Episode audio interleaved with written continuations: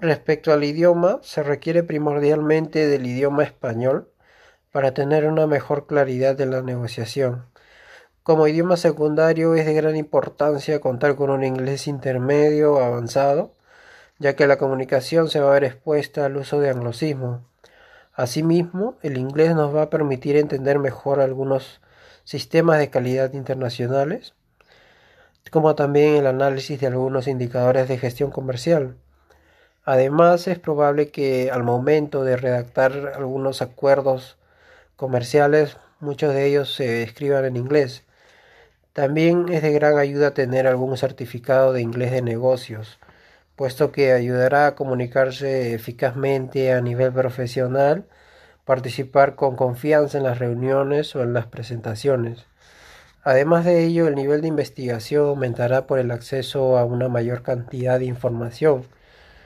Eso mejorará a su vez la capacidad para tomar mejores decisiones comerciales.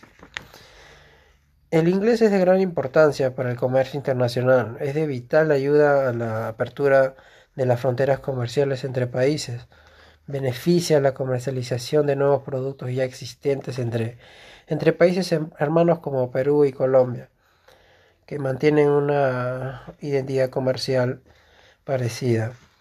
En conclusión a este factor, si bien ambos países, eh, Colombia y Perú, tienen como idioma oficial el español, eh, la creciente importancia del idioma inglés en el ámbito laboral y profesional en áreas administrativas, contables y económicas hacen de Colombia eh, que debamos tener en cuenta el uso correcto del inglés como segunda lengua en este país, principalmente en las ciudades como Bogotá, Cali, Barranquilla y Cartagena, que están basados en la progresiva internacionalización de los negocios y en los nuevos procesos de globalización que involucran a nuestro país.